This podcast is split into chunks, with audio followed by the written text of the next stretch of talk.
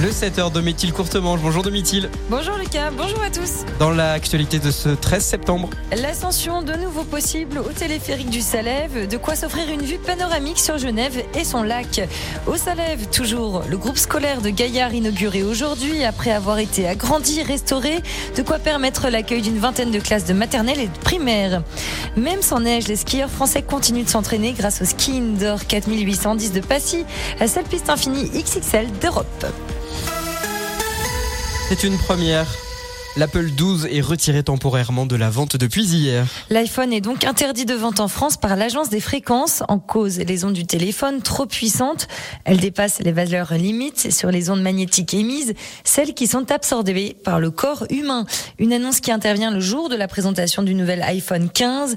Le gouvernement est prêt à ordonner le rappel de tous les iPhone 12 vendus en France si Apple ne corrige pas ce dysfonctionnement. En Haute-Savoie, le téléphérique du Salève euh, reprend du service. Après deux ans de mise à l'arrêt, le téléphérique de Haute-Savoie a enfin pu faire sa remontée hier pour offrir de nouveau une vue imprenable sur Genève et le Léman.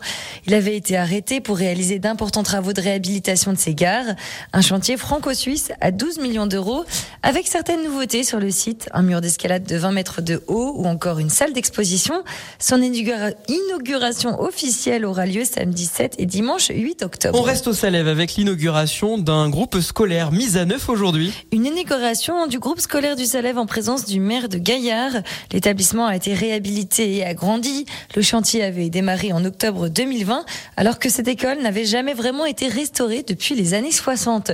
Huit classes maternelles vont ainsi être accueillies sur le site, ainsi que 16 classes de primaire. Si vous cherchez à vous reconvertir, à trouver un stage, un emploi par exemple, ou même une alternance, cet événement est fait pour vous. Oui, la troisième édition du Forum de l'emploi au Pays du Mont Blanc se tiendra ce vendredi au Mountain Store à Passy de 9h à 16h30.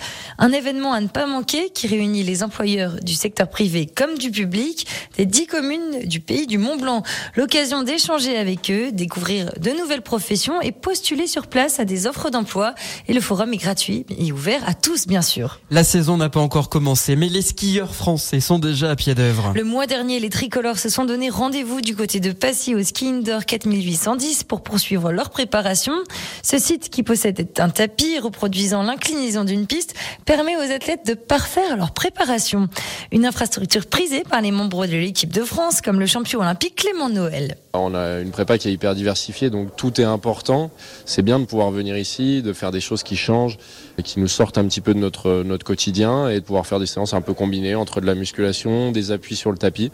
Euh, je pense que c'est bien. Il faut faire un petit peu de tout. Il faut aller chercher à travailler euh, dans, la force. Il faut chercher à travailler dans la vitesse. Il faut être assez complet pour être skieur, mine de rien. Donc, euh, donc ça, oui, ça fait partie du, du boulot et, euh, et j'espère que, que ça pourra porter ses fruits. Après, c'est un facteur, une composante d'un tout. Prochaine étape pour les skieurs français, l'Argentine où ils réaliseront un stage de pré-saison pendant un mois. La saison du Coupe du Monde du ski alpin commence à Zolden le 28 octobre. En hockey, le match hier soir à Briançon n'a pas permis une nouvelle fois aux pionniers de Chamonix de s'imposer. Ils ont été battus 3 buts à 1 à l'occasion de leur deuxième match de la saison de Ligue Magnus. Ce vendredi, les hockeyeurs chamonnières affronteront donc Amiens. L'occasion peut-être de faire cette fois la différence. Enfin pareil en foot. Le match amical entre la France et l'Allemagne s'est soldé par une défaite des Bleus de but 1 qui n'était pas vraiment au rendez-vous hier soir à Dortmund. C'est la première défaite de l'année pour eux. Prochain match pour la France en vue des qualifications pour l'Euro 2024 le 13 octobre à Amsterdam face aux Néerlandais. C'était vraiment un match carrément ennuyant et ennuyeux. N'ayons pas peur des mots. 7h04 la météo.